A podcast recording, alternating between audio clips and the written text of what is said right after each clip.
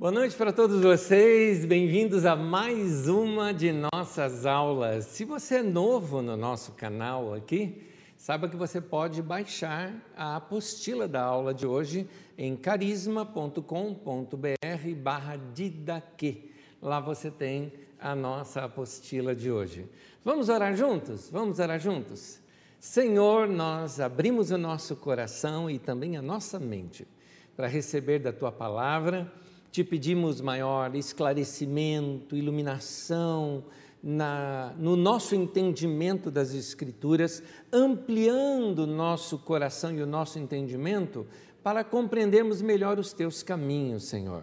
Põe tua mão sobre nós, nos abençoe, nos leve para mais perto do Senhor, te pedimos em nome de Jesus. Amém. Amém. Muito bem, nós estamos estudando sobre aquele período histórico onde nós aprendemos uh, da influência que teve do Império Persa sobre os judeus, portanto, sobre a sua teologia e na formação que teve uh, dos textos bíblicos desse período. A aula de hoje, aula 28, é o judaísmo do segundo templo. Para você entender melhor o que eu quero dizer disso como judaísmo do segundo templo, do segundo templo, eu te mostrar algumas coisas. Primeiro, vamos lá para o nosso mapinha cronológico. No nosso mapinha cronológico, você vê aí o período histórico em que nós estamos andando, está nesse recorte em verde claro, não é? Mostrando que nós estamos agora transitando ali num período dos judeus, aquela linha preta que você vê bem no meio, é a linha histórica do povo judeu. E ali, aquela linha roxa mostra que eles estavam debaixo do Império Persa neste período. E eu disse que nesse fator histórico, nesse tempo histórico, eles entram agora para o período chamado Segundo Templo. Para te explicar, vamos ver os três templos aqui. Primeiro, o primeiro templo foi aquele que foi construído por Salomão. Nota que eu coloquei lá aproximadamente 950 antes da Era Comum. Então é aproximadamente, porque nós não temos essa data exata de quando Salomão inaugurou esse templo. O segundo templo, que é no período histórico que nós estamos agora, é aproximadamente 500 antes da Era Comum. Antes da Era Comum é aquilo que a gente antigamente falava antes de Cristo, tudo mais. É antes da Era Comum é o termo mais correto. O terceiro templo, eu coloquei terceiro entre aspas, já já eu te explico o porquê, é, ele foi construído por Herodes e isso aproximadamente 25 da era comum, já da nossa era. É aquele templo no qual Jesus disse que seria destruído, e ele foi destruído pelos romanos no ano 70. Está ali entre aspas, porque muita gente chama de terceiro templo um possível templo que os judeus venham a reconstruir, mas isso uh, é um É um erro de interpretação bíblica de alguns textos, que depois a gente conversa sobre isso quando nós estivermos estudando as profecias de Jesus em Mateus capítulo 24. Mas este, é, eu coloquei terceiro templo, porque de fato ah, foi uma reforma que Herodes fez neste templo que foi construído nesse período histórico que nós estamos estudando agora, o segundo templo. Mas essa reforma foi tão grande que todo mundo considera que foi completamente outro templo já, com fortaleza ao redor e tantas coisas. Vamos ver algumas figuras? Primeira figura do primeiro templo, do Templo de Salomão. Esta aqui é uma possível maquete de como teria sido o Templo de Salomão. É certo que para os nossos olhos hoje em dia você diz, nossa, não parece tão suntuoso assim. No entanto, ele era muito alto para os padrões da época e, e esses enfeites todos dele, na época, brilhavam aos olhos de qualquer um. Uh, você tem também aqui uma outra possibilidade de como teria sido esse templo de Salomão, num formato quase que mais de ladrilhos aqui, não é? Alguns pensam que ele era dessa maneira. De fato, nós não temos imagem nenhuma real de como teria sido o templo de Salomão, essa é uma suposição. Este aqui é o suposto como ficou o templo uh, que é o segundo templo, que é o que nós estamos estudando, que foi feito por Zorobabel, concluído né, num período do, Ageu, do profeta Ageu e Zacarias, e diante do qual Esdras, ali como na figura, aqui, que aqui é uma figura representativa, seria Esdras ali num púlpito em frente ao templo, lendo a lei para todo o povo, conforme está descrito no livro de Esdras. Este daqui já é uma ideia de como seria o templo ah, já da época de Jesus, o templo construído pelos romanos, não é? Ah, na verdade, através de Herodes. É, esse seria o templo. Então, vamos lá. Nós estamos no período do pós-exílio. No pós-exílio, depois que eles retornaram para Jerusalém e reconstruíram a cidade, a única identidade que de fato os judeus tinham era o templo. Então não tinha mais o palácio, não tinha mais o rei, não tinha mais a corte. Então a identidade deles estava todo em torno ali do templo. Por isso era importante para eles enfatizarem o templo. O templo para eles era a casa de Deus. Por isso, tudo que acontece nesse período normalmente acontece assim ao redor do templo e por causa do templo, ou a favor ou contra o templo. Então, tem muita coisa acontecendo nesse período histórico. É importante nós sabermos o seguinte: uma boa parte dos nossos textos bíblicos do Antigo Testamento foram ou compilados ou tiveram sua revisão final neste período, tanto no período da Babilônia quanto agora no período uh, persa. É nesse período que quase que boa parte, eu diria assim, 90% do Antigo Testamento estava sendo concluído uh, nesse período. Dois profetas agiram nesse período: o profeta Ageu e o profeta Zacarias. Nós vamos ver isso em alguns textos bíblicos e começamos agora no texto de Esdras. É um detalhezinho: Esdras e Neemias é o texto histórico desse período. No entanto, Esdras e Neemias, lembra-se, Esdras e Neemias faz parte daquilo que nós chamamos de história cronista, que é primeiro Crônicas, segunda Crônicas, Esdras e Neemias. Portanto, a história cronista ela foi escrita por sacerdotes, sacerdotes da alta sociedade que dominava o templo. Portanto, você vai notar muito templismo, muita coisa centralizada ao templo e um certo radicalismo é, nos judeus de exclusivismo, que nós vamos estudar isso hoje aqui, que você vai ver transparecendo nesses textos. Por isso que é importante você vai ler comigo aqui hoje os profetas, que os profetas sempre fazem um equilíbrio do outro lado e principalmente mais adiante você vai ver alguns profetas anônimos, que nós vamos chamá-los de profetas da resistência, que eles vão se opor a uma certa cultura ou costume ou costume religioso que surge por causa deste apego muito forte dos judeus ao templo. Então, Esdras capítulo 6, versículo 14 diz assim: Dessa maneira, os líderes judeus continuaram a construir e a prosperar, encorajados pela pregação dos profetas Ageu e Zacarias, Zacarias descendente de Ido. Eles terminaram a reconstrução do templo conforme a ordem do Deus de Israel e os decretos de Ciro, de Dário e de Artaxerxes, reis da Pérsia. Que aconteceu naquele período, resumindo aqui para você, os judeus voltaram ah, lá da Babilônia, liberados por Ciro, eles começaram a reconstrução do templo e pararam. Pararam por diversos motivos. Um dos motivos era uma forte pressão dos povos vizinhos, como os samaritanos, por exemplo, que estavam se opondo, não querendo que um outro ponto comercial muito forte surgisse naquela região, o interesse era econômico, claro, como Jerusalém. Aí você tem a história de Neemias, que vem, que reconstrói os muros de Jerusalém para assim fortalecer aquela cidade. Mas também aqueles que foram repatriados, eles estavam preocupados com sua própria casa, com a sua situação. Então eles se dedicaram às suas plantações, eles se dedicaram à sua casa, eles começaram a reformar as suas casas e abandonaram a construção do templo. Tiveram também alguns problemas, porque eh, povos vizinhos, como os samaritanos ou os sírios, mandavam cartas lá para a Pérsia, reclamando, dizendo: olha, os judeus querem ficar independentes, eles estão bolando uma revolta. E aí a Pérsia interveio, interveio removendo tanto talvez Zorobabel, que você não ouve mais falar dele, como também uh, uh, um outro que era descendente de Davi, citado aqui na aula passada, que uh, uh, eram da descendência de Davi, portanto, uh, tirar dos judeus qualquer expectativa messiânica, né? assim que se levantaria um grande líder e libertaria os judeus.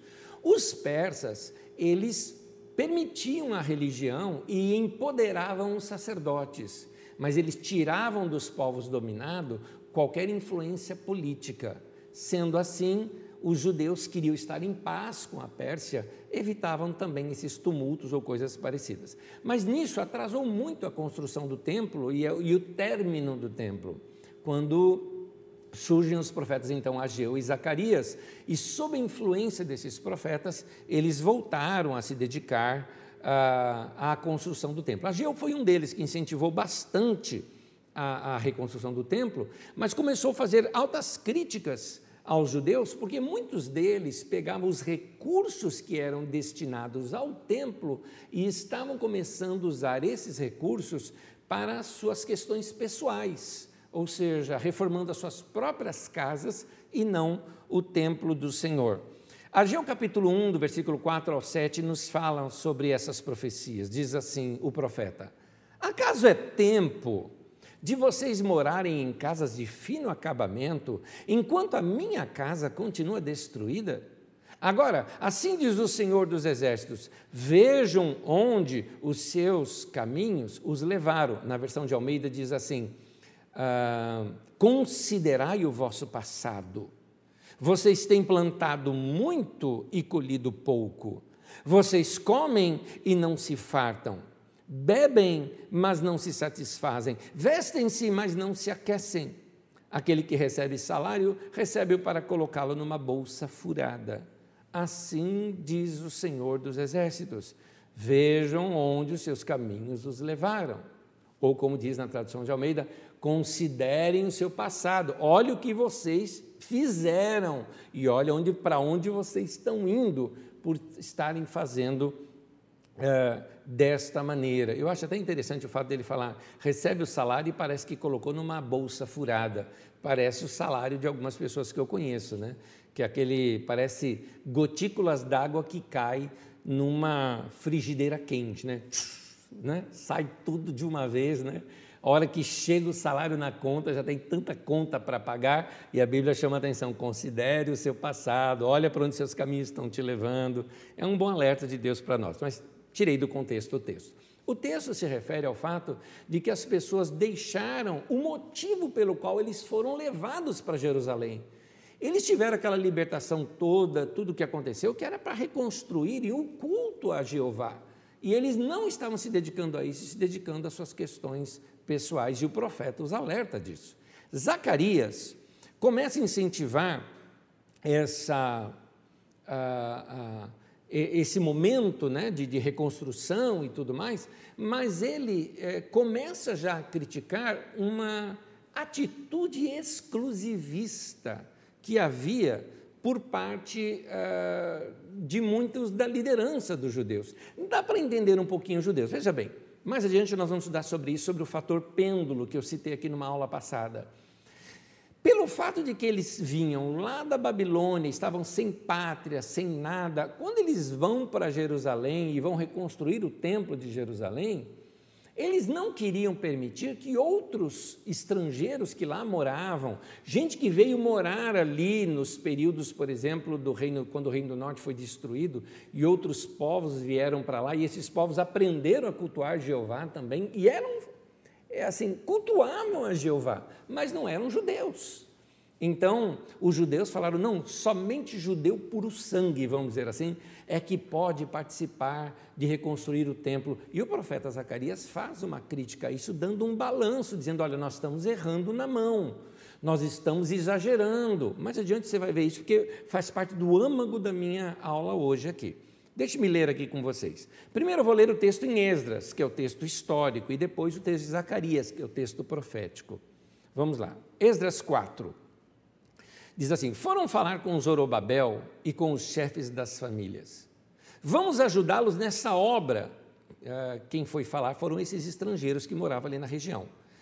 Vamos ajudá-los nessa obra, porque como vocês, nós buscamos o Deus de vocês e temos sacrificado a Ele desde a época de Azaradom, rei da Assíria, que nos trouxe para cá.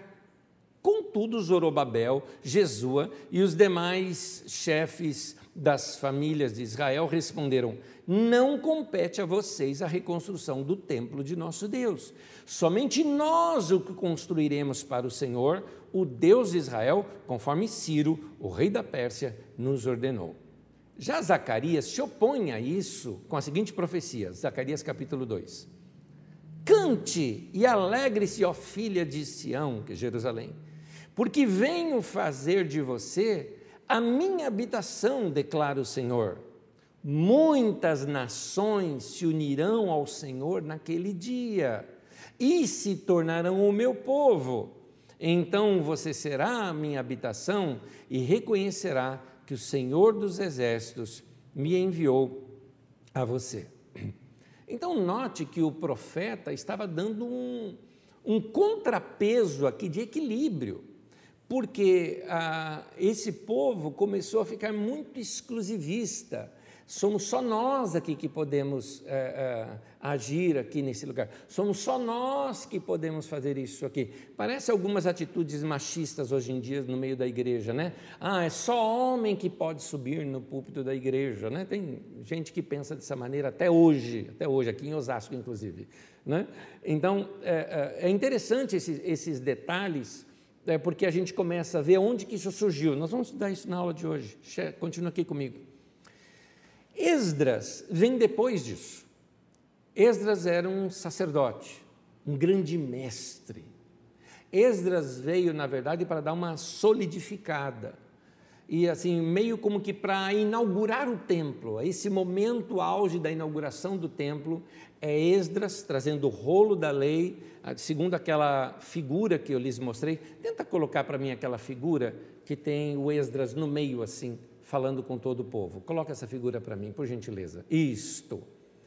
Esdras então monta ali um, um palanque, né, um púlpito de madeira que fizeram improvisado, e Esdras começa a ler a, a, os textos da palavra de Deus, vocês podem ver ali como essa figura representa, né? E todo o povo ali fica uh, emocionado de que estavam novamente lendo ali as Escrituras. E, e é, é lindo o texto, diz o texto que enquanto Esdras lia, o povo se dobrava diante de Deus e dizia amém, aleluia, se prostravam diante de Deus, adoravam o Senhor. Era um tempo muito lindo isso. O Esdras ele recebe uma carta de autorização do rei para reorganizar ali aquela província, não é?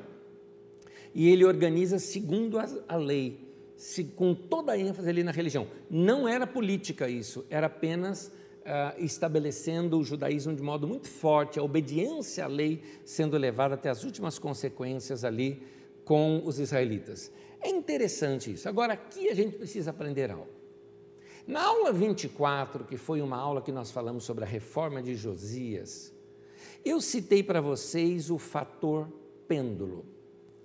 É, essa, esse fator pêndulo uh, é, é, o seguinte: quando uma, uma situação, isso acontece, acontece aqui no Brasil, acontece em todos os lugares, quando o país, ou uma nação, ou uma geração está num determinado extremo, corre-se o risco de quando esse extremo é quebrado, quando os paradigmas daquele extremo são quebrados, eles vão exatamente para o outro extremo, formando assim um pêndulo, até que se amadureça e consiga encontrar um equilíbrio melhor nessas posturas. Isso acontece até em vida pessoal. Você pode notar, por exemplo, algumas pessoas que são cristãos, devotos, mas a igreja que eles frequentavam, às vezes era uma igreja tão cheia de regras, tão cheia de, de não pode isso e aquilo, que quando essas pessoas saem daquele meio, alguns deles, como se diz por aí, enfia o pé na jaca, vai lá para o outro lado, num extremo só, e esse desequilíbrio todo gera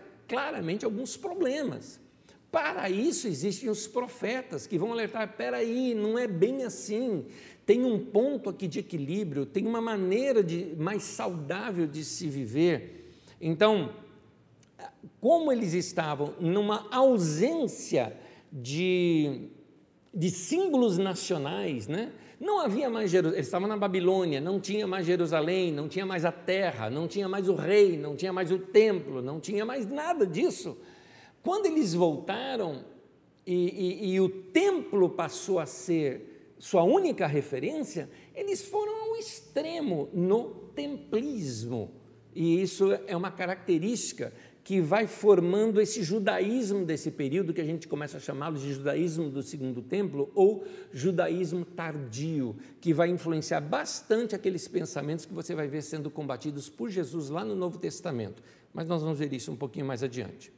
Tiveram alguns exageros, e um deles, e aqui eu chego no âmago da minha aula de hoje, que é o seguinte. Ora, se eles voltaram para servir a Jeová, e eles entenderam que eles passaram por tudo aquilo a destruição de Jerusalém, a destruição de uma identidade nacional, foram para o exílio na Babilônia. Tudo isso aconteceu por causa dos pecados dos seus pais no passado, por se afastarem de Deus. Então eles vão, com, até com certo receio, para o outro extremo, num extremo de santidade. Como assim extremo de santidade? Santidade é louvável. Santidade é boa.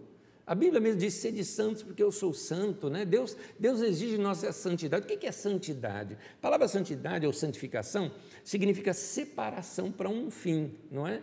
Então, quando eu me separo para Deus, quando eu, eu, quando eu, algumas coisas eu percebo, olha, isso daqui não vai ser bom no meu relacionamento com Deus. Eu preciso tirar isso aqui do meu coração, eu preciso tirar isso aqui da minha vida eu preciso purificar a minha alma. Mensagem de domingo, pregada aqui na Carisma, nós tratamos sobre isso, não é? é eu, é, eu, não quero ser desqualificado por Deus, guardado dentro de uma gaveta, não é? Então eu vou purificar o meu coração de, de mágoa, de, de algumas situações, de, de rancores, não é? de azedumes na alma, não é? Eu tenho que purificar isso, porque isso vai me afastar de Deus.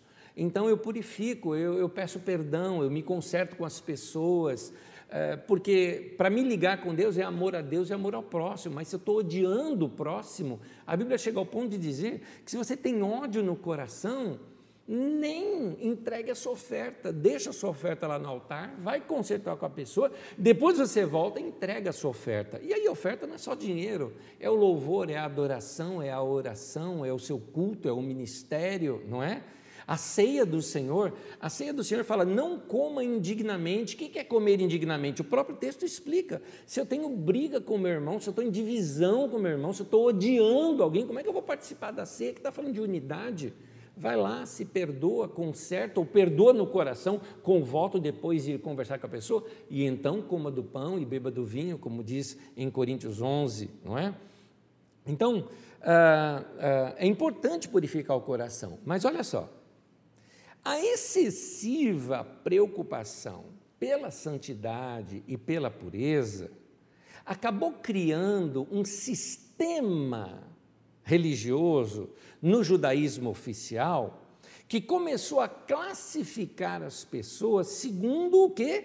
Graus de pureza. Seria como nos dias de hoje a gente dizer que tem graus de espiritualidade, não é? Então, é crente raso, é crente mais consagrado, é crente super, hiper, mega consagrado, é crente do fogo, e aí é anjo, né? Sapatinho de fogo e tal. Então, às vezes as pessoas criam esses níveis, não é? De espiritualidade que não reflete algo bíblico. Mas naquele tempo se criou essa, essa lei da pureza que determinava quem era mais próximo de Deus ou quem estava mais distante de Deus. E criou essa chamada estrutura de exclusão. E o templo foi o que refletiu essa doutrina. Essa do, do, por doutrina, entenda, modo de pensar, modo de se viver, cultura. Então, a cultura deles exclusivista foi refletida no templo, porque ao redor do templo haviam os pátios, e esses pátios acabavam legitimando, em nome de Deus, uma diferença entre as pessoas. Por exemplo, no prédio do templo, vamos, vamos pensar então aqui, ó, o prédio do templo e depois os diversos pátios, ok? Dentro já do prédio do templo já havia uma separação. Havia uma separação de um lugar onde somente os sumos sacerdotes, sacerdotes exclusivamente dedicados ao templo, somente aqueles que eram uh, da descendência de Sadoc, ou Sadoc, né? É, Zadok na nossa, na nossa uh, uh, tradução. Mas ele fica muito próximo de Sadoce ou Sadeci, de onde vem mais adiante você vai estudar comigo os saduceus, ok? Mais adiante você vai ver isso. Então, os descendentes de Zadok. Então, eles eram os exclusivistas, que podiam ir até as partes mais é, internas do templo. Os demais levitas, isso não tem lá no Antigo Testamento, né? Mas os, no, nos primórdios do Antigo Testamento, na formação da região daquele povo tribal, não tinha nada disso. Os levitas, que naquele tempo eram valorizados, Moisés era levita, então, só para você ter uma ideia, né? Moisés, Arão, todos eles eram levitas. Os levitas, por exemplo, já tinham que ficar mais atrás, já era em um outro compartimento só ali do templo que eles podiam entrar. E aí, no entorno do pátio do templo, tinham várias sequências de pátios. Por exemplo, o pátio mais próximo, né, é, onde tinha o altar de sacrifício, ali só podiam ir os sacerdotes. Depois vinha chamado o pátio dos homens. O pátio dos homens eram os israelitas, homem, sexo masculino, acima de 12 anos de idade, né? É, ali se reuniam os homens. E os homens cultuavam Deus dali. É nesse espaço, por exemplo, dos homens, que acontece aquela, aquela história que Jesus conta, aquela parábola do fariseu e o publicano, que eles subiram ali ao templo para orar, ficaram nesse, nesse espaço do pátio, e eles ficavam aguardando, porque tinha um muro entre eles e o que os sacerdotes estavam fazendo.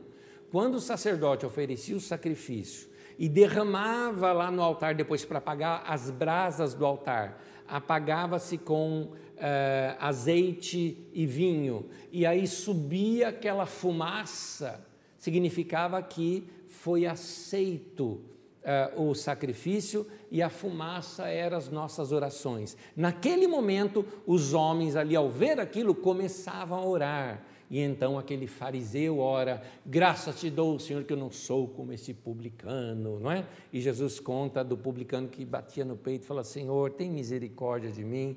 E depois diz que os dois foram embora e aquele que pediu misericórdia foi para casa justificado e o outro, na sua arrogância, simplesmente cumpriu o ato religioso.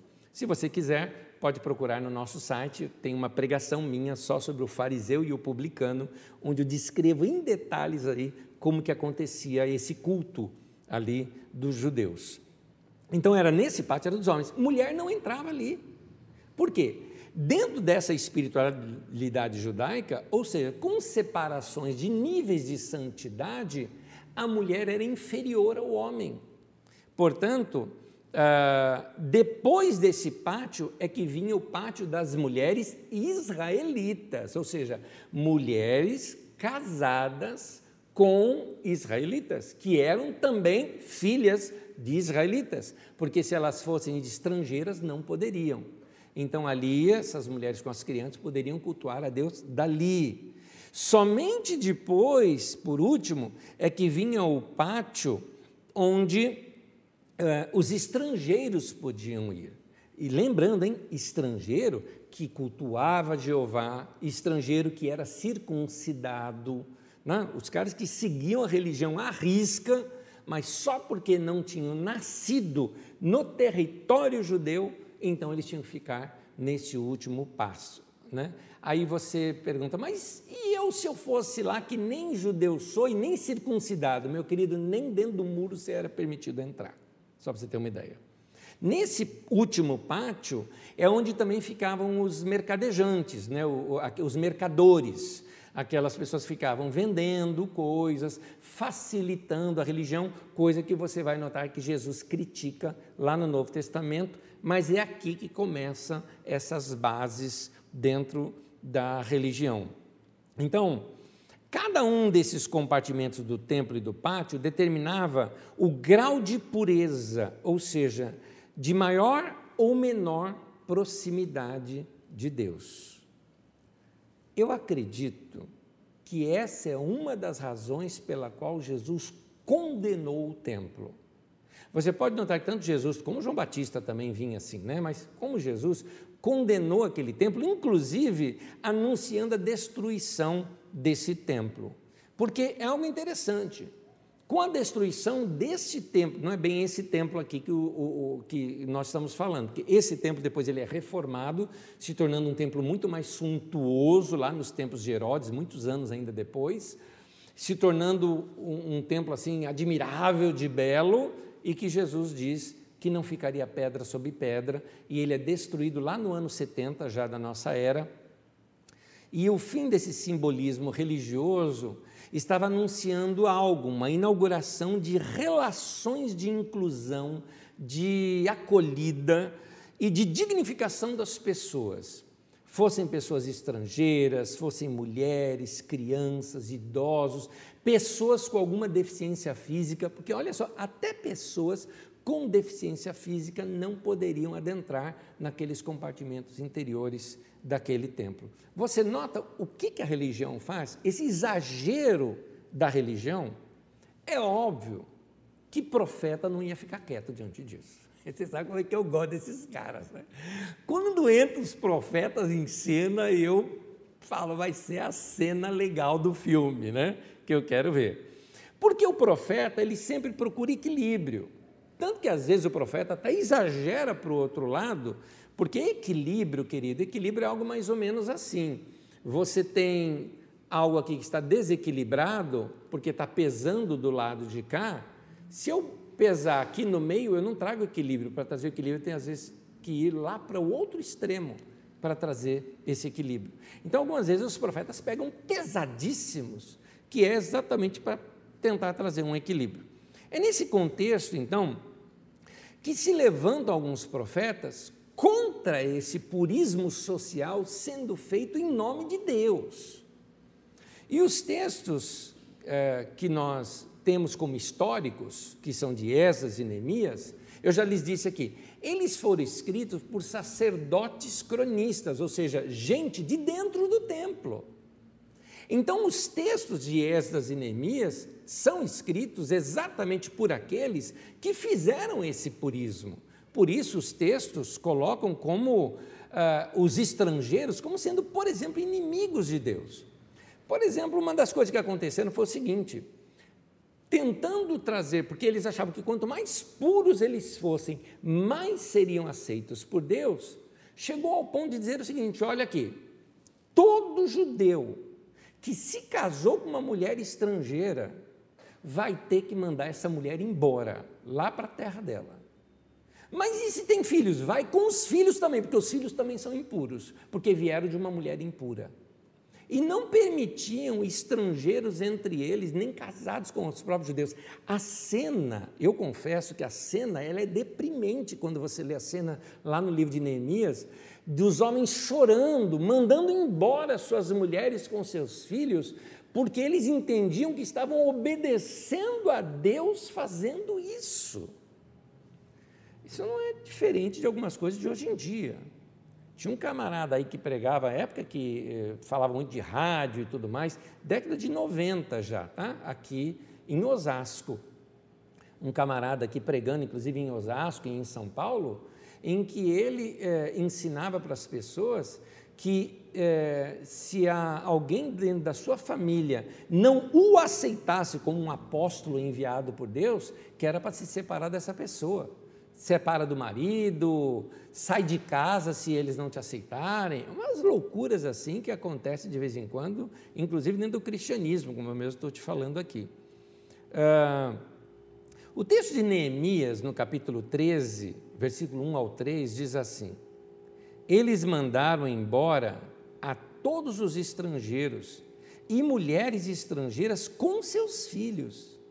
Nenhum, grava isso, Amonita ou Moabita, grava isso porque nós vamos voltar. Nenhum Amonita ou Moabita jamais poderia ser admitido no povo de Deus. Bom,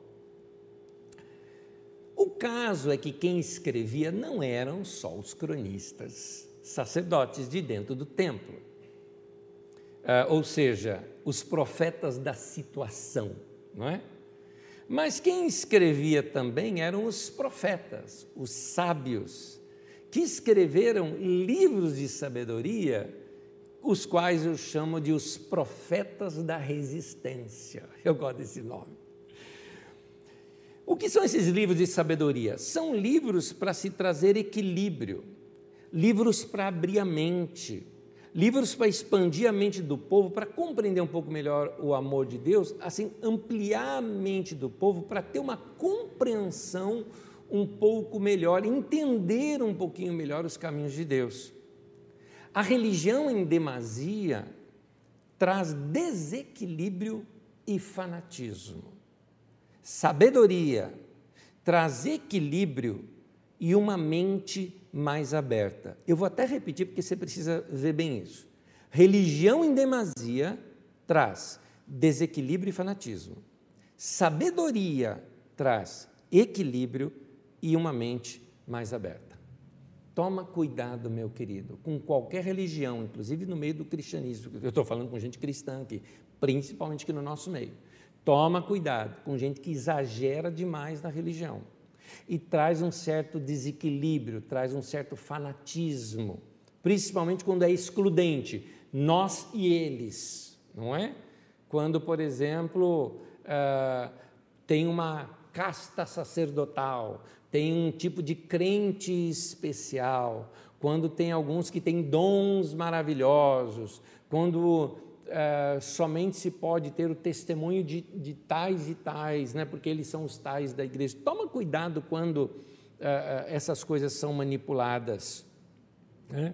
A sabedoria ela sempre traz assim uma mente mais aberta, ela traz equilíbrio, você sente paz, não é? Então há textos de sabedoria que foram escritos naquele tempo que nós estamos ou neste tempo, né, que nós estamos lendo aqui hoje, né? Nós transportamos, nos transportamos aqui na história, não é? Nesse período aqui em que Neemias, obedecendo obviamente uma direção ali dos sacerdotes, né, entendendo que com aquilo estavam se purificando para Deus, trazendo esse desequilíbrio todo na nação, surgem alguns textos para trazer equilíbrio na nação. E esses textos são dois livros que você conhece na Bíblia Sagrada, mas que alguns de vocês talvez nunca perceberam que eles foram escritos para esse tempo é o livro de Ruth e o livro de Jonas. Uh, o livro de Ruth é muito interessante. Por quê? Eu vou contar aqui um pouquinho a história de Ruth para você. Uh, Ruth era casada e começa a ter uma fome em Israel. É interessante que o livro de Ruth conta que isso se deu lá nos tempos dos juízes. Ora, o livro de Ruth, escrito nesse período histórico de Esdras e Neemias, está retratando lá atrás, no tempo tribal, e diz que teve fome, seca. Então eles se mudaram lá para Moabe. Moabe era um país vizinho. E Ruth, então, Ruth não, perdão, Noemi, eu falei errado, tá? Noemi eh, era casada, tem dois filhos, ela e seu marido mudam-se lá para Moabe. Os seus ah, filhos se casam com mulheres moabitas. Uma chamava-se Orfa, a outra chamava-se Ruth. Isso está em Ruth capítulo 1, versículo 4, diz assim: Eles se casaram com mulheres moabitas, uma chamada Orfa e a outra Ruth. Interessante que Ruth, então Ruth era moabita. Lá em Moabe, o que acontece? Os dois filhos dela morrem. O marido também morreu. Ficou ela e as duas noras. Ela chega para as noras e diz: Olha, vão procurar o seu povo, a sua família, porque eu não tenho mais nada para dar para vocês. Eu não tenho condição, assim, elas falaram, não, nós queremos ficar com você, mas ela falou, vocês não estão mais com meus filhos, e ainda que eu viesse a ter filho agora, mas já estou velha, não consigo mais ter filho, mas se eu tivesse filho, vocês iam esperá-lo crescer? Não tem jeito. Então, vai procurar seu sustento, porque uma mulher sem marido e sem filho, homem, iria virar um mendigo, né? iria, iria mendigar comida. E ela falou: Eu não tenho outra opção senão voltar lá para minha terra e de alguma forma conseguir alguma coisa para eu sobreviver. Orfa volta para seus parentes. Ruth faz aquela declaração linda para Noemi, que era sua sogra, né?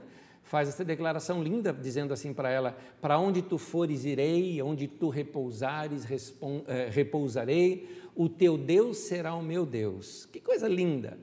Então elas viajam para novamente para a Judéia ou para Israel, uh, e lá em Israel, vocês devem se lembrar que nós já estudamos isso aqui, existiam algumas leis. E a lei do Senhor, praticada em Israel, facilitava para que ninguém passasse fome e que fosse miserável entre eles. Ou seja, quem não tinha o que comer poderia colher, por exemplo, das frutas que ficavam do, do lado de fora da cerca, ou, por exemplo, quando passavam os colhedores, né, os trabalhadores, colhendo as frutas, o que caísse no chão não era para pegar, ficava para os pobres, para aqueles miseráveis, para quem não tinha que comer, vir atrás e coletar aquelas frutas para servir de seus alimentos. Muito lindo isso que acontecia ali em Israel, no sentido de repartir um pouco para que não houvesse é, miseráveis entre eles. Muito bem. Uh, o dono daquele lugar era um homem chamado Boaz. E Boaz começa a facilitar. Ele falou: Olha, chegar para os trabalhadores, deixa cair mais coisas, porque eu quero ajudar aquela senhora e aquela moça que está com ela também. Eu me compadeci delas. É assim que foi. Muito bem. Noemi vem descobrir o seguinte: que aquele Boaz era parente dela. Havia uma lei em Israel chamado parente remidor, ou seja, ele poderia, uh, morrendo o marido de uma delas, ele poderia tomá-las para ser uma de suas esposas. Não no caso Noemi, que já era idosa, mas sim Ruth poderia ser. Ela então recomenda Ruth, falando o seguinte: olha, uh, quando ele for deitar, que já estiver num sono profundo, você vai lá, descobre os pés dele, deita nos pés dele, aquece os pés dele. Quando ele encontrar de noite que tem uma mulher na cama ali com ele, você diz para ele que ele é o parente remidor. Quando ela disse isso para ele, Boaz acorda e fala, fica sabendo disso. Boaz procura saber, e havia um parente que, na ordem dos parentes, era mais próximo do que ele. Ele vai negociar com este homem. Negocia esse homem. Aliás, tem uma coisa que eu acho muito interessante no texto, que o texto mostra um, uma, uma, uma prática da época muito interessante. Quando se fechava um negócio, né? Você já viu em, em, vários lugares, né? Alguns fazem aliança de sangue, outros cospe na mão e segura na mão do outro. Você já viu isso em alguns povos, né? Que fazem isso? Naquele tempo, assim, ele tirou a sua sandália e colocou em cima da mesa, o outro tirou a sandália e colocou em cima da mesa. Então, se tirava o sapato, colocava em cima da mesa, o outro sapato em cima do outro, está o acordo feito diante de testemunhas. Ela era apalavreado e, e, e assumido naquele momento. Então, Boaz compra esse direito, não é? Daquele outro parente e se torna então, pega Ruth para ser sua esposa. Ruth se torna sua esposa, eles têm um filho, e aí assim termina o livro de Ruth. Este bebê passa a ser amamentado, a, a, a Noemi passa a ser a ama né, de leite desta criança e cuidando dessa criança uh, Ruth passa a fazer parte dessa família.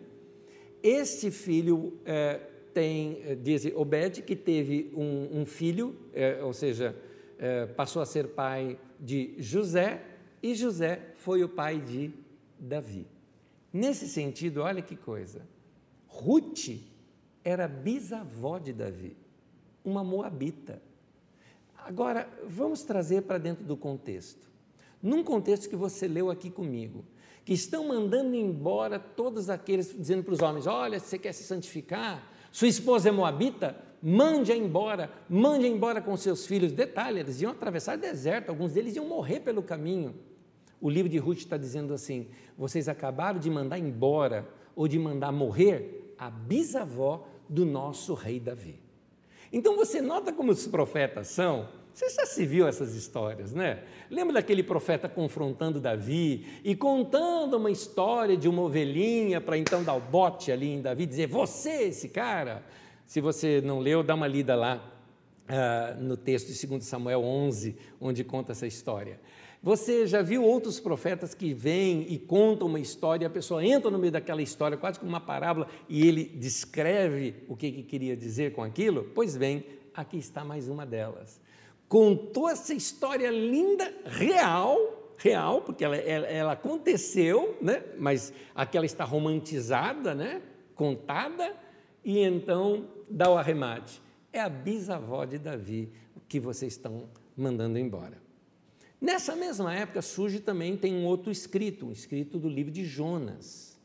O livro de Jonas, o que, que ele faz? Ele também recorre a uma história do passado. Eles utilizaram como cenário aqui um tal de profeta Jonas, filho de Amitai, que aparece lá nos tempos do Reino do Norte. O Reino do Norte foi aquele que foi invadido pela Síria, cuja capital era Nínive. E então, ao contrário de Ruth, porque Ruth é um doce de mulher e Noemi, uma mulher que era sogra de Ruth, uma mulher fantástica e fiel. Já Jonas é um anti-herói. Jonas é aquele cara para não ser imitado. Né? Ele uh, era um judeu típico, exclusivista e que tem um forte preconceito com o estrangeiro. E ele achava que Deus só amava Israel e que não amava nenhum outro povo. E para ele, os outros povos tinham que ser destruídos. Esse negócio de outro povo se arrepender e converter, de jeito nenhum. Deus chega e fala para Jonas: vai pregar para os ninivitas, a capital da Síria. Jonas falou: eu não vou nunca. A Nínive fica para lá, ele pegou o barco, o navio e foi para lá. Nisso que Jonas vai em sentido de Tarsis, nós não sabemos se Tarsis se refere lá na Espanha ou se Tarsis se refere a Tarso, né? já ali na Cilícia, não é? Seria ah, o sul da Turquia, mais ou menos. Né? Mas seja o que for, ele pegou um barco e foi para lá. Você já conhece a história. Então, Jonas, fugindo de Deus, acaba caindo numa reunião fervorosa de oração. Por quê? Porque ele estando no barco, uma tempestade muito grande, o capitão do navio manda cada um rezar para os seus próprios deuses, né? E finalmente, Jonas não, Jonas some de todo mundo, não quer nem saber de oração e vai lá dormir. E então eles resolveram falar o seguinte: algum Deus está com uh, bronca da gente e quer nos matar. Por causa de alguém aqui. Quem é esse alguém? Tiraram, lançaram sortes e a sorte, ou o azar, caiu sobre Jonas. Jonas, então, eles entendem que Jonas teria que ser lançado no mar. Jonas é lançado no mar e ele é engolido por um grande peixe. A Bíblia não diz baleia, tá? Diz apenas que é um grande peixe. O que muita gente se engana é achando que o grande, que Jonas ficou lá três dias, né, no grande peixe, e que Jonas foi vomitado, assim, vamos dizer, nas praias de Nínive. Gente, Nínive não tem praia. E o mar que ele pegou é para cá, é como mais ou menos o seguinte: Jonas estava em São Paulo, pega um navio para ir para Curitiba, e no meio do caminho é, é, ele é jogado no mar, pego por um peixe, vomitado nas praias, mas ele tinha que ir para Brasília. É mais ou menos isso, entendeu? Então Jonas foi uh, vomitado do peixe mais ou menos mil quilômetros, por isso que eu citei Brasília, São Paulo, Brasília, mil quilômetros mais ou menos mil quilômetros de distância, tá? Que Jonas foi vomitado, né? Porque tem muita gente que pensa que ele foi, caiu em Nínive, né? Imagina, tu vai lá cair em Nínive e morre, né? Mas, então, Jonas é, é, tem que caminhar agora até chegar a Nínive, vai lá, chega em Nínive. Quando ele chega em Nínive, ele não queria pregar. Ele prega de qualquer jeito. Ah, vocês se arrependam, tá? Seria mais ou menos assim, tá dito. Se arrependam, vocês vão ser destruídos. E segundo ali a, a, a, novela, porque esse livro é uma novela, né? ele diz que Nínive inteiro se converteu. Quero que vocês saibam que a gente não tem prova histórica nenhuma que babilônios se converteram, que, uh, uh, que os ninivitas uh, da Assíria se converteram. Essas histórias são histórias ilustrativas. É, o judeu, por exemplo, o hebreu, de um modo geral, ele não se preocupa se um fato é ou não histórico para ser verdade. Porque eu já ensinei isso aqui para vocês. Verdade para eles não é se algo é histórico ou não. Verdade é o que aquela mensagem quer transmitir.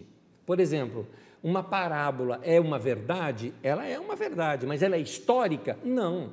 Por exemplo, a parábola do filho pródigo. O filho pródigo existiu aquele cara? Não, não existiu. É uma parábola, mas ela é verdade. Por que ela é verdade? Porque ela traz a verdade. A verdade está ali. A história é a cápsula que contém o remedinho dentro. Então, da mesma forma que a história de Jonas é uma história contada, é uma parábola, tá? é uma novela, mas a mensagem, a verdade de Deus está ali dentro e a verdade está passando. Então vamos lá. Uh, Jonas não quer que eles se arrependem, eles se arrependem, aí ele fica bronqueado com Deus. Tão bronqueado que ele fala: Eu sabia. O Senhor é um Deus misericordioso, o Senhor promete que vai castigar, mas não castiga porque o Senhor tem misericórdia. Basta alguém se arrepender e o Senhor perdoa. Jonas não queria que ele se arrependesse. Fica bronqueado com aquilo, e aí no final do livro conta a história de uma moreira que ele estava debaixo e, e aquela árvore morreu e ele ficou triste com Deus porque a árvore morreu e Deus falou: Você ficou triste por causa de uma árvore que morreu, mas não ficou triste que milhares de pessoas morreriam, né? Isso você não ficou triste. Ali é uma lição que Deus está dando. Olha só, eu acho que deu para a gente entender. Essa lição de Jonas é uma lição muito clara para aqueles judeus zelosos e fanáticos repatriados depois do pós-exílio, né?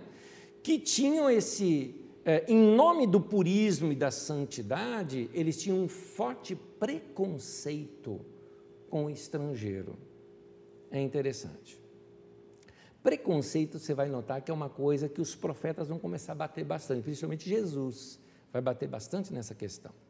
Mas não é só os escritos de Jonas, não é só os escritos de Ageu e Zacarias, não é só os escritos de, de sabedoria, que nós não sabemos os autores de Jonas, nem os autores de, de Ruth, mas existiam outros profetas, ou um profeta, não sabemos, da mesma linhagem de Isaías, da escola profética de Isaías, tanto que esse livro faz parte do livro de Isaías. O livro de Isaías são três livros. O primeiro livro de Isaías é Isaías de 1 a 39. O segundo livro vai do capítulo 40 até o capítulo 55, até, é, até o, o, o, o início do 55. Do 55 até o 66, ou do 56 até o 66, na verdade, é onde começa o terceiro Isaías. Eu coloquei aí do 55 ao 66, mas eu acho que eu estou enganado, é do 56 ao 66. Então, nessa escola profética de Isaías, essa escola, eles polemizam fortemente contra essa pureza do sacerdócio, né?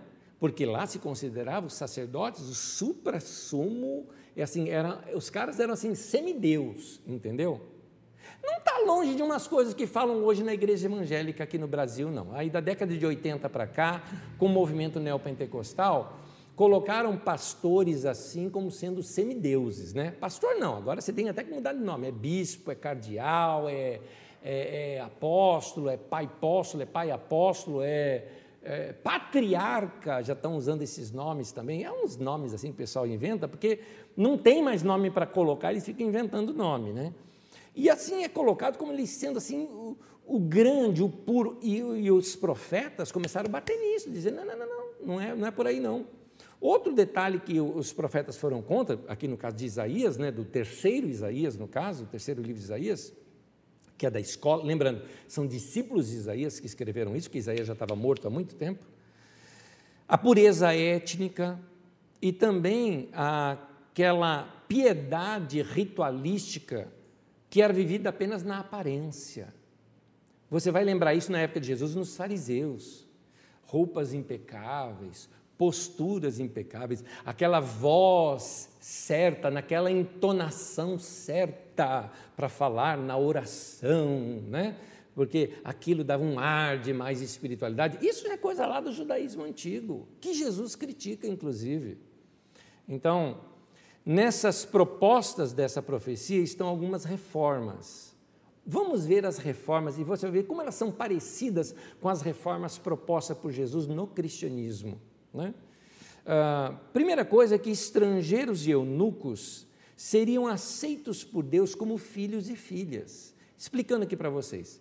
Estrangeiro se refere tanto a, naquele tempo, os estrangeiros que viviam naquela região já, que eram o quê? Refugiados. Tá? É gente que não era dos judeus, mas que tinham vindo para aquela nação e estavam servindo a Deus. Só que eles, eles não eram de sangue né, judaico. Ok. Também aqui fala de eunucos. Eunuco é uma coisa interessante. Porque eunuco a gente só conhece como aqueles caras grandalhão que cuidava do harém e que eram, ah, assim, ah, incapacitados de reprodução sexual porque tinham, eh, sofriam ali uma cisão, uma operação para que eles não tivessem ali é, ações sexuais ou, ou atividade sexual. Esses eram forçados eunucos. Mas Jesus, inclusive, fala de gente que foi feita eunuco pelos homens, gente que se fez eunuco pelo reino de Deus, ou seja, o celibato ou algo parecido, e gente que nasceu eunuco. É uma boa pergunta aqui nesse texto. Por exemplo, algumas pessoas, alguns intérpretes entendem que isso está se referindo talvez a homens que não tenham libido por mulheres, ou seja, isso que hoje nós chamamos de homossexuais. É interessante nós uh, uh, pensarmos um pouco nisso. Não vou tocar nesse assunto hoje porque preciso construir um pouco melhor esse texto para nós compreendermos essa possibilidade do texto estar falando disso. Mas aqui diz que os estrangeiros de eunuco seriam aceitos por Deus como filhos e filhas. Isaías 56, no versículo 6 e no versículo 7, mostra primeiro sobre os estrangeiros. Diz assim: E os estrangeiros que se unirem ao Senhor para servi-lo, para amarem o nome do Senhor e prestar-lhe culto, continuando no texto, diz: Seus holocaustos e demais sacrifícios serão aceitos em meu altar, pois a minha casa será chamada casa de oração para todos os povos. Nota que Jesus usa esse texto. Lá no Novo Testamento, quando ele expulsa os cambistas do texto, ele diz que ali deveria ser um lugar de oração, não é? É muito interessante isso. Mas eu quero chamar a atenção o fato de que é, é, estrangeiros seriam aceitos. Você fala, Nézio, mas a gente não tem muito problema disso hoje. Quando, da, por via da colonização no Brasil, os cristãos, então naquele tempo não eram os protestantes, eram os católicos, né? Que vieram aqui para o Brasil, mas eram os cristãos não consideravam os índios possuidores de alma. Eles não aceitavam que os índios prestassem culto e eles não aceitavam que os índios pudessem ser salvos. Somente quando vieram, por exemplo, os jesuítas que começaram a defender os índios e evangelizar os índios, é que essa situação mudou um pouco. Mas uma boa parte dos católicos não aceitavam isso. Inclusive para eles, então não tinha nenhum problema você escravizar tanto negros como os índios, porque eles não possuíam alma e eles não eram dignos de serem cristãos. Você começa a perceber isso? Dentro do cristianismo, aqui no Brasil, praticando uma coisa como essa. Então não é difícil a gente entender que naquele tempo os judeus também não aceitavam estrangeiros. Vamos ver os eunucos, Isaías 56, versículo 4 e 5. Aos eunucos que se apegarem à minha aliança, a eles darei dentro de meu templo e dos seus muros um memorial e um nome melhor do que filhos e filhas, um nome eterno, que não será eliminado. Eu acho interessante essa defesa dos eunucos, e aliás, é uma coisa para você pensar, tá? Quando Jesus, por exemplo, defende a questão dos eunucos, é importante você saber que não havia eunucos em Israel. Então, eunucos daquele sentido, porque não havia rei, não havia uh, harém, não tinha nada disso, então não havia aqueles eunucos como a gente imagina. Não é? Do que, que se tratavam esses eunucos? Seja o que for, não vou aqui entrar em detalhes para não ser polêmico, apenas dizendo a vocês que o que o profeta começa a mostrar é que o amor de Deus ele é estendido para todo ser humano, para todos os seres humanos, não importa a nacionalidade, não importa a sexualidade, que é a questão dos eunucos, não importa a situação econômica, por isso os pobres, os estrangeiros e tudo mais, não importa até mesmo a religião, desde que eles eh, se voltem para Deus, eles são aceitos. Né, porque o judeu não aceitava nem gente de outra religião que queria se converter ao judaísmo. Ele podia se converter, mas tinha que ficar lá no último pátio. Você entende? Então vem o profeta e começa a mostrar que não, o templo estava com as portas abertas para todos. Uma das coisas que eles falam, por exemplo, é que Deus habitava não no templo, Deus habitava no meio do povo, porque é isso que era Israel. Israel saiu do Egito, Deus estava lá. Foi com eles para o deserto, Deus estava lá. Deus caminhava no meio do povo, por isso a arca da aliança junto com o povo. Qualquer lugar poderia se fazer altar ao Senhor, não só em Jerusalém, mas qualquer lugar se fazia, então Deus estava em qualquer lugar. Mesmo em Babilônia, Ezequiel vê a glória de Deus lá. Mas agora esse povo está dizendo que Deus só habitava naquele templo, e aquele templo é que era a casa de Deus. Então vem Isaías, Isaías aqui no caso, o terceiro Isaías, né, a, escola profética de Isaías, e diz contra isso. Isaías 60, versículo 10 diz assim: Estrangeiros reconstruirão seus muros, as suas portas permanecerão abertas, jamais serão fechadas dia e noite. Nota aqui, queridos, portas abertas para todos todas as pessoas poderiam entrar, até os estrangeiros, até quem não era, entendeu isso? É interessante que João, lá em Apocalipse, usa isso como figura de linguagem para a igreja. A igreja, ela está sim, é portas abertas, ela é para todas as pessoas. Isaías 66, 1. Assim diz o Senhor: o céu é o meu trono e a terra é a estrada dos meus pés. Que espécie de casa vocês me edificarão? É este o lugar, o meu lugar de descanso? Nota que Deus está dizendo o seguinte: espera um pouquinho, vocês estão dizendo que essa aqui é minha casa? Eu não caibo aí. Deus está dizendo, eu estou em todo lugar. Eu não estou preso dentro de uma casa. É, Estevão diz isso com relação ao templo, e os judeus irados apedrejam e matam Estevão. Se você quiser ler essa história, está no livro de Atos dos Apóstolos, no capítulo 7. Isaías 57, 15 diz assim: Pois assim diz o alto e sublime, que vive para sempre, o Senhor, cujo nome é santo, habito num alto, no lugar alto e santo, mas habito também com um contrito e humilde de espírito, para dar novo ânimo ao espírito do humilde e novo alento ao coração do contrito. Você vê, Deus habita no meio do povo aquele que está amargurado e buscando a Deus lá dentro da sua casa, Deus está ali. É por isso que Jesus fala: entra lá no teu quarto, fala com teu pai em secreto, ele vai te ouvir, ele está lá com você. Olha que coisa linda. É por isso que eu vejo, por exemplo, na minha, na minha opinião, é essa linguagem que Mateus usa, quando Mateus, lá em Mateus 27, 51, fala que o véu do santuário é rasgado. interessante, ele é rasgado de cima para baixo, não de baixo para cima. Não foi pessoas que rasgaram. É como se Deus rasgasse aquele véu e dissesse o seguinte: é, é, o véu foi rasgado libertando o Deus aprisionado e manipulado pela teologia oficial do templo. Então, esse Deus engaiolado foi solto. É essa a mensagem do Evangelho, é essa a mensagem que Jesus veio pregar, é essa a mensagem da cruz de Cristo, meu querido. O véu foi rasgado, Deus está livre, Deus está solto. Deus não está preso à religião, Deus não está preso a um templo, Deus não está preso à palavra de um pastor, ou de um padre, ou de um papa, ou de um bispo, ou de um apóstolo. Deus não está preso a nada, Deus é livre e solto. É isso que está pregando o Evangelho de Jesus. Quando as pessoas dizem, para você receber a bênção, você tem que vir aqui, sete sexta-feira, isso é mentira. Isso é manipulação humana. Deus está solto, Deus te ouve aí onde você está. Tem gente que está falando onde já se viu, igrejas estão de portas fechadas, com medo é, de, uma, de, de, um vírus, né? a igreja está com medo. Querida, igreja não está de porta fechada nunca, a igreja sempre teve de porta aberta, porque a igreja não é esse local onde eu estou aqui agora. A igreja está aí solta, a igreja sou eu, você, aquele irmão, aquela irmã, você aí na tua casa. Quando você busca a Deus de todo o coração, Ele se deixa ser encontrado. É isso, é isso.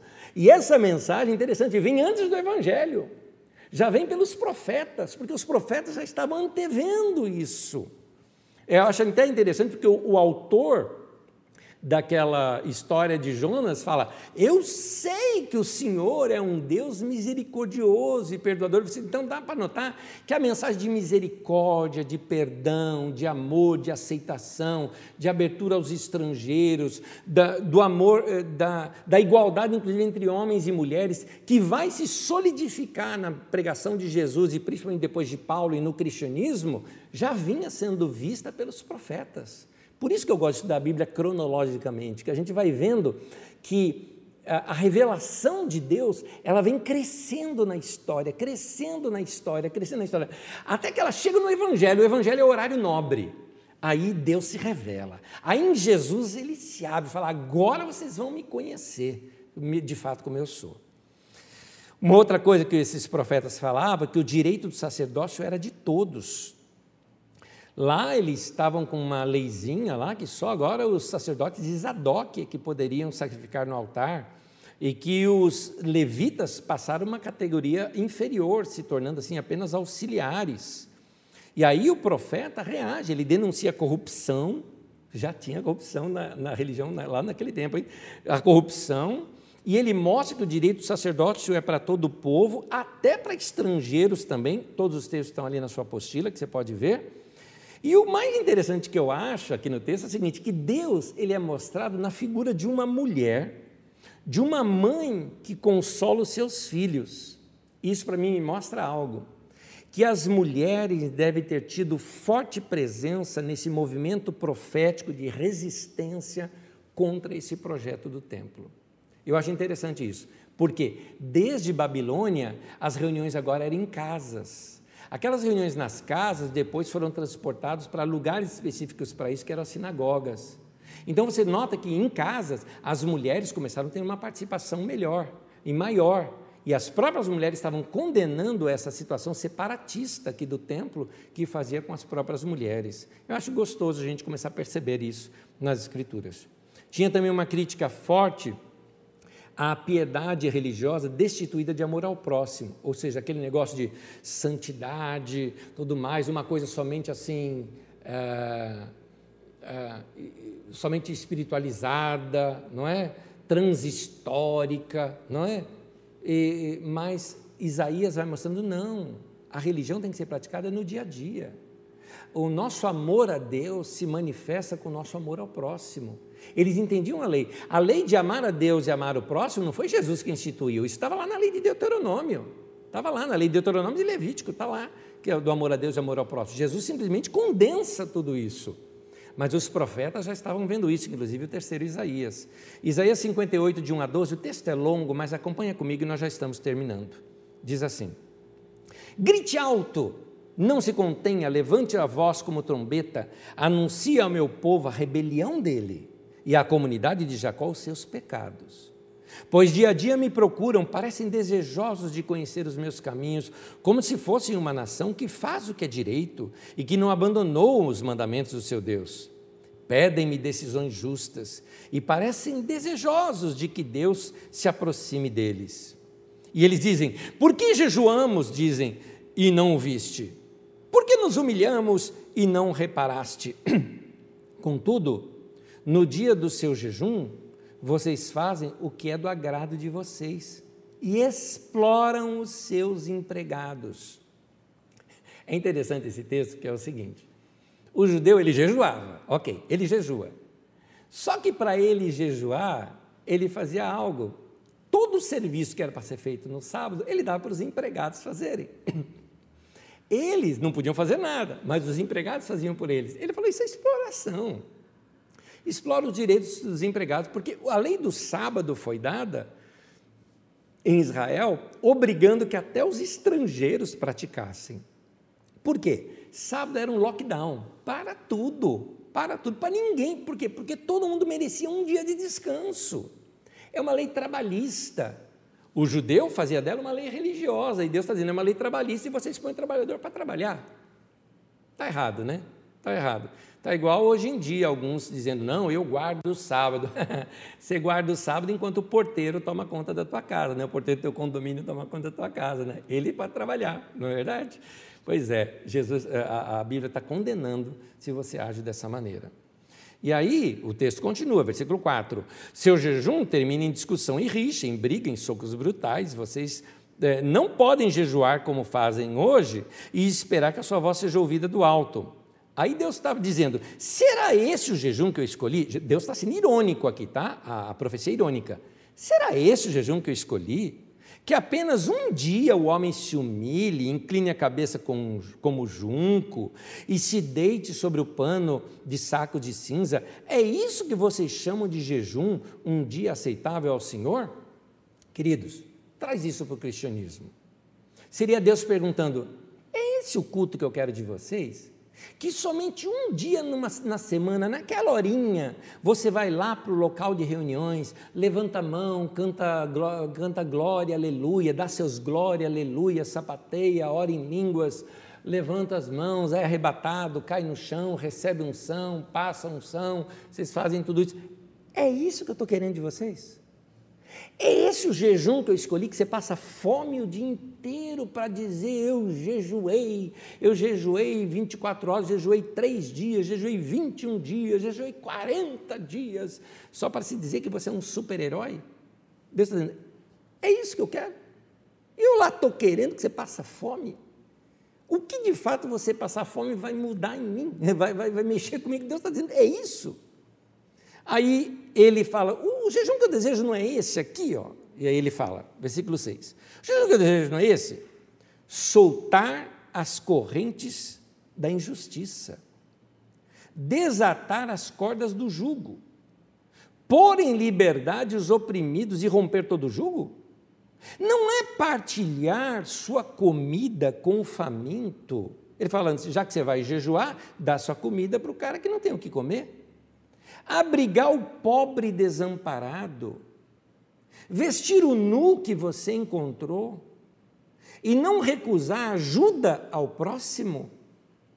Aí sim a sua luz romperá como a alvorada e prontamente surgirá a sua cura, a sua retidão irá diante de você e a glória do Senhor estará na sua retaguarda. Aí sim você clamará ao Senhor e ele responderá, você gritará por socorro e ele dirá: Aqui estou. Se se, se você eliminar do seu meio o jugo opressor, o dedo acusador, a falsidade do falar, se com renúncia própria você beneficiar os famintos, ou seja, não é aquele dinheiro que sobra, aquele que você se esforça para ajudar a pessoa, tá?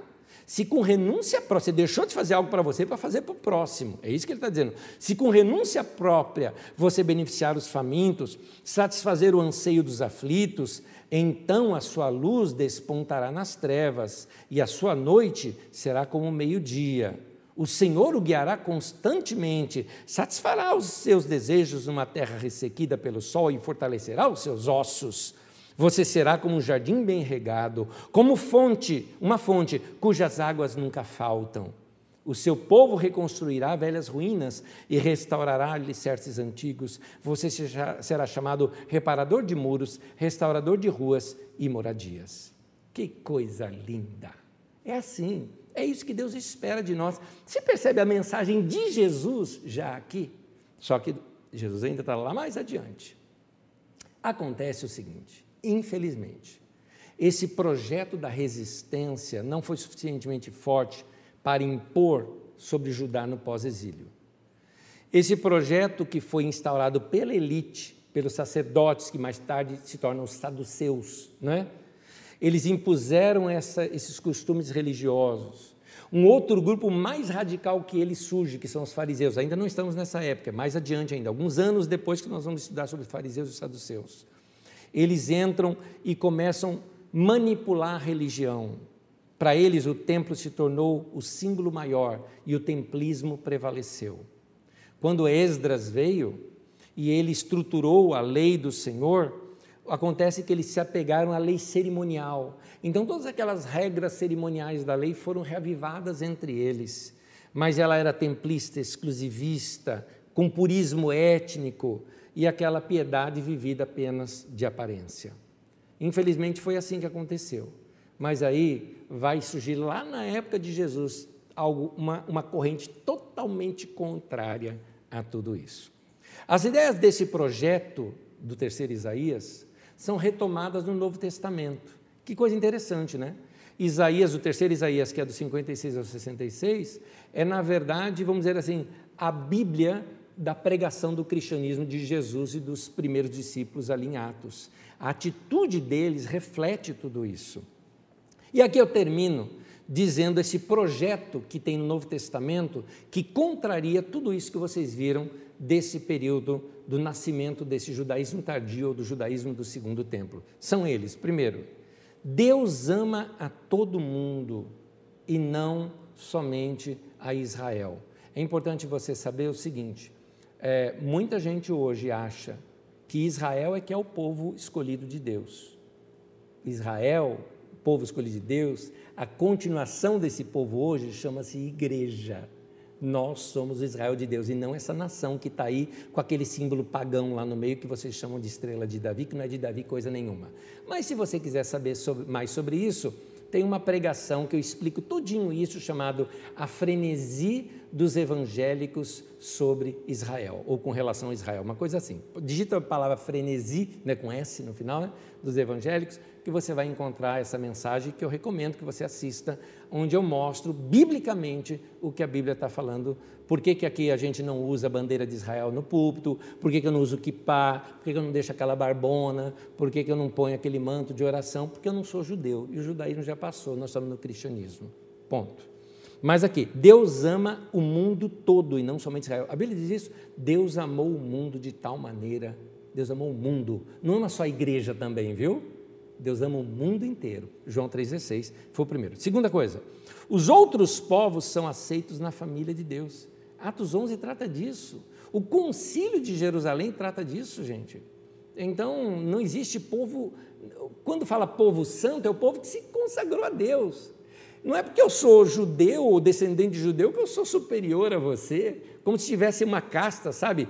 Cristãos que têm ascendência judaica e cristão. E tem gente que fica buscando no sobrenome isso para querer dizer. Eu me lembro uma vez um pastor me encontrou e falou: escuta, o teu pai não era Manuel Rocha de Souza? Eu falei, exato, Manuel Rocha. Pois é, saiba que Rocha é um sobrenome que vem dos judeus. Portanto, você é especial, você é descendente de judeu. Eu falei, não, senhor, meu pai era baiano e eu, com muita honra, sou descendente de baiano. Pronto. Que é esse negócio? Gente, Deus ama todos. Deus ama o brasileiro, Deus ama o judeu, Deus ama o israelita, o israelense, né, no caso, né? Deus ama o francês, Deus ama, Deus ama até o norte-americano, gente, Deus ama o argentino, Deus ama o, o, o africano, Deus ama todos de igual maneira, não tem diferença. Vamos lá. O ritualismo, terceiro, o ritualismo é criticado e o templo está dentro do povo. Que coisa linda! Paulo diz: vocês são o templo do Senhor. Você não precisa ir lá em Jerusalém, não, meu irmão. Tem gente que vai lá em Jerusalém orar, lá no, no, na muralha do templo, colocar aqueles papeizinhos lá, dizendo que ali é o templo de Salomão. Nem é o templo de Salomão, é esse daqui, é ruína desse templo que nós estamos falando aqui, é o templo do segundo templo. Né? Que na verdade deve ser ruína do terceiro templo já, que é o de Herodes, né? aquele muro que tem lá. Né? Que foi destruído pelo romano no ano 70. Então, Deus não ouve você porque está lá em Jerusalém. Não existe terra santa, existe povo santo. É isso que você precisa entender. Deus ouve a todos, em qualquer lugar que o procurar e que o buscar. Quarto, existimos para as boas obras. Efésios 2,10 nos fala isso, ele fala que nós fomos criados em Cristo Jesus para as boas obras. É isso, nós amamos a Deus amamos, amando o próximo, nós servimos a Deus servindo o próximo. Nosso culto a Deus é quando nós também ajudamos pessoas. Existe sim o culto vertical a Deus, mas também o culto horizontal. Por isso a cruz de Cristo, a relação vertical com Deus e a relação horizontal nosso com as pessoas. Quinto, o sacerdotalismo é extinto e todos somos sacerdotes. É importante você saber isso, porque a Bíblia diz que nós somos raça eleita, sacerdócio real. Em Apocalipse 1,6, isso é 1 Pedro 2 que fala. Em Apocalipse 1,6 também diz que nós somos sacerdotes, uma nação de sacerdotes, um reino de sacerdotes. Ou seja, não existe mais a casta sacerdotal, todos são. Os sacerdotes eram os pontífices, ou seja, o, a ponte, a ligação entre o povo e Deus. Não existe essa ponte. O único mediador entre Deus e os homens chama-se Jesus Cristo. Está escrito isso no livro de Hebreus. Portanto, meu irmão, Pastor não é mediador entre você e Deus. A oração do pastor não é mais forte do que a sua. Você é filho de Deus tanto quanto o pastor, a pastora, o bispo, o cardeal, seja quem for. Ninguém no corpo de Cristo está acima do outro. Todos nós somos filhos amados do Pai e Ele ouve orações de todos nós. Não existe essa casta sacerdotal como sendo um, um tipo de gente superior, um tipo de ovelha especial no rebanho de Deus. Isso não existe. Mais ainda, e último, não existe diferença entre homens e mulheres, entre judeus e gregos, como diz Gálatas 3:28, ou seja, entre judeus e estrangeiros. Não existe. Não existe israelita e é superior a brasileiro. Para com essa babação. Não existe isso. O que existe em, em Cristo é que somos todos iguais. Não existe isso de que o homem é superior à mulher, que ele tem uma posição maior do que a mulher. Não existe isso no reino de Deus. Nós somos todos iguais perante o Senhor. Inclusive, a Bíblia chega a dizer é, acerca do amor entre o homem e a mulher. Ah, mas a Bíblia não fala para o homem se, é, para a mulher se submeter ao marido? Sim, no mesmo texto também fala sujeitai-vos uns aos outros no temor de Cristo. Portanto, meu querido, não existe essa diferença. Deus não ouve mais o homem do que a mulher. O homem não tem mais autoridade ou mais unção do que a mulher. Não existe isso. Não existe isso. Diante de Deus, não existe nacionalidade, não existe é, é, é, cor de pele, não existe homens ou mulheres. Todos somos iguais perante o Senhor. Isto é palavra do cristianismo, isso nós aprendemos com Jesus. Isso vem das palavras do profeta, do, dos profetas ali que compuseram o terceiro livro de Isaías, dessa escola profética de Isaías, e isso vem bem nessa época que nós estamos estudando, e na próxima terça-feira tem mais.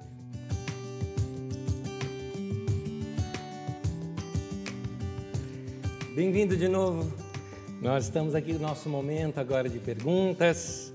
Algumas perguntas aqui, tem uma pergunta dizendo se o terceiro templo que dizem que vão construir não é o plano do anticristo. Querido, só por falar de anticristo ligado ao terceiro templo, já mostra uma teologia interessante que nós vamos estudar nas próximas lições, que é o surgimento de algo chamado apocalipsismo. Tá? Mas você vai entender isso melhor só lá no Novo Testamento. Quando nós estudarmos o Evangelho de Mateus no capítulo 24, onde Jesus fala da destruição do templo de Jerusalém ali dos anos 70, e as pessoas transportam tudo isso para os finais dos tempos, ou nas minhas próximas aulas, acho que mais umas duas ainda ou três, quando nós vamos estudar sobre o profeta Daniel, onde nós vamos ver um erro de interpretação quando pegam as, as, as 70 semanas de Daniel e todas as profecias de Daniel e jogam para alguma coisa que ainda vai acontecer lá adiante, quando Daniel estava, na verdade, não é Daniel, os escritores que escreveram o livro de Daniel, estão falando, na verdade, do tempo presente deles, que tem a ver com outro período histórico, mas nós ainda estamos debaixo do período persa, é na época do período grego que nós vamos estudar isso melhor. Se você vem estudando com a gente, você entendeu o que, é que eu disse. Se você não entendeu, reveja aqui as nossas aulas e vai vendo que nós estamos em ordem cronológica. Vê esse mapinha cronológico que eu coloco. Quer ver? Coloca um mapinha cronológico para mim, por favor. Que ele logo, logo no começo da aula eu costumo colocá-lo. Nesse mapinha cronológico, que já vai aparecer aí na tua tela, você nota aí que nós estamos lá naquele quadradinho verde, onde o livro de Daniel é escrito. Então, nós estamos aqui mais ou menos perto do ano 400 e pouco antes de Cristo, né, ou antes da Era Comum, né? E o livro de Daniel está lá em 167, então está longe ainda da gente chegar para eu poder te explicar isso. Eu preciso construir mais algumas coisas para a gente entender esse pensamento um pouquinho melhor, tá? Ah, alguma pessoa, uma pessoa me pergunta, gostaria de saber por que certas denominações evangélicas têm reverendo, bispo, apóstolos, etc. Olha, eu acho que eu consigo te explicar parcialmente isso se você entrar no nosso nesse canal aqui do YouTube. Você vai procurar aqui a nossa playlist. Na nossa playlist, você vai procurar ali uma playlist que, que se chama História da Igreja. Na verdade, ela é a história da igreja do século XX só, tá? Do século XX para cá, dos últimos 100 anos de história da igreja. Então, século XX, início do século XXI. E numa delas, já quase no final, eu é, chamo a nova onda apostólica. Nessa nova onda apostólica, você vai entender um pouquinho desses títulos. Talvez, se você também estudar aquele movimento neopentecostal, que também é uma desses, dessas palavras dadas ali nessa série, vai ajudar você a compreender um pouquinho melhor. É, eu acho que ali dá para responder melhor essas perguntas para você, tá bom? Porque não há nenhuma referência à salvação em toda a Escritura até agora. Eles louvavam ao Senhor e não esperavam a salvação. O caso é que eles entendiam que a salvação tinha a ver com eles serem judeus. Então, não tinha por que falar de salvação se eles já nasceram salvos, entendeu?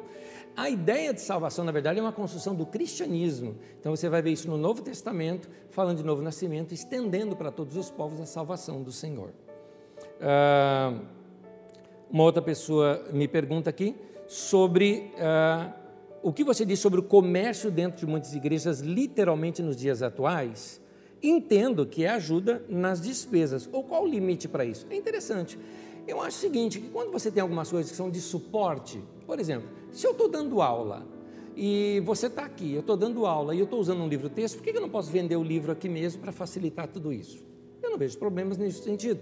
Igual nós temos, por exemplo, uma cafeteria aqui, a pessoa chega mais cedo, quer tomar um café, ou na hamburgueria, quer sair comer hambúrguer. Eu não vejo nenhum problema nisso, porque nós não estamos com isso uh, uh, uh, obrigando as pessoas. Agora, o que eu critico é quando é um comércio manipulativo, ou seja, compre esta água que eu estou vendendo, porque ela vai trazer cura para você, porque é água lá do Jordão. Gente, faz favor, né? Acho que a gente já cresceu o suficiente para não acreditar nessas coisas, né? Então eu acho que aí sim tem esses exageros. Uma outra pergunta aqui. Uh, a leitura básica dos evangélicos já nos liberta da religiosidade, né? E ele continua aqui falando de outras religiões e tal. É fato. Vamos ler mais a Bíblia, vamos estudar mais as Escrituras, ficar na simplicidade dela, tirar os óculos da religião que a gente tem para tentar ler várias vezes um texto e compreendê-lo melhor.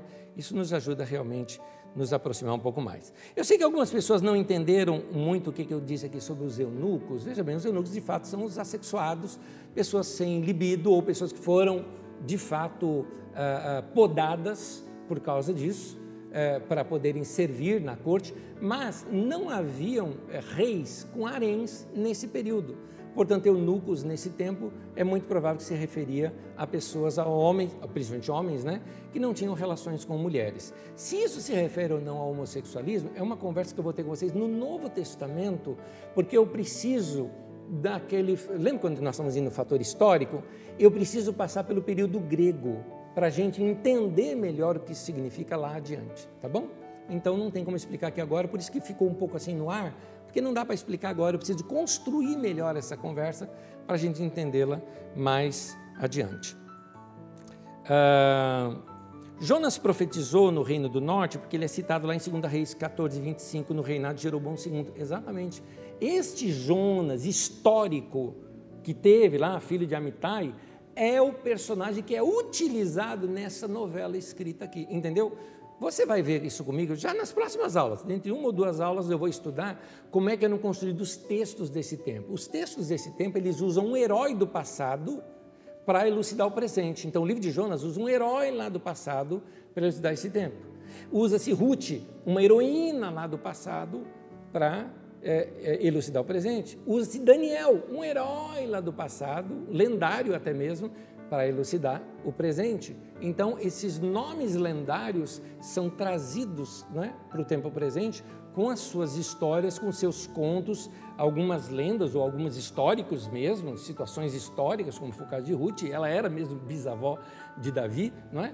Então, quando traz tudo isso, mas eles trazem como uma parábola para o tempo presente. É como se de repente eu contasse aqui para vocês. Ah, as histórias de, de, de, pregadores do século XVIII, do século XIX, para elucidar momentos que estamos vivendo nos nossos dias. Assim também se fazia naquele tempo. Meu querido que me perguntou sobre falar sobre essa teologia da prosperidade que acontece muito hoje, querido, tem uma mensagem só sobre isso. Lá nesse mesmo link que eu lhe falei, nesse canal, canal da Carisma, playlists, lá na playlist você vai ver história da igreja, ali se refere à história dos últimos 100 anos, tem uma só sobre teologia da prosperidade, tá bom? Assim você pode ver logo depois dessa aula e aí você pode elucidar melhor aí a sua pergunta.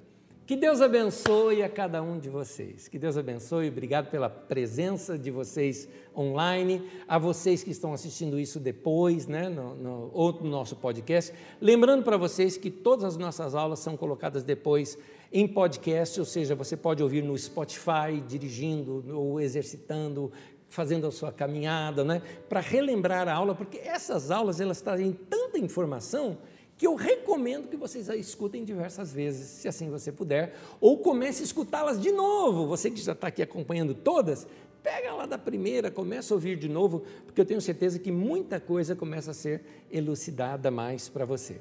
Que Deus abençoe cada um de vocês, graça, paz e bênção. Vamos orar e nós vamos terminar. Senhor, eu te agradeço por, pelo Senhor estar tá insistindo com a gente, com o nosso coração e com a nossa mente nos ampliando, tirando de nós alguns ranços, quebrando algumas estruturas que atrapalham o nosso caminhar e nos trazendo a revelação das Escrituras, facilitando o nosso caminho e a nossa compreensão da tua grandiosidade, do teu amor para conosco.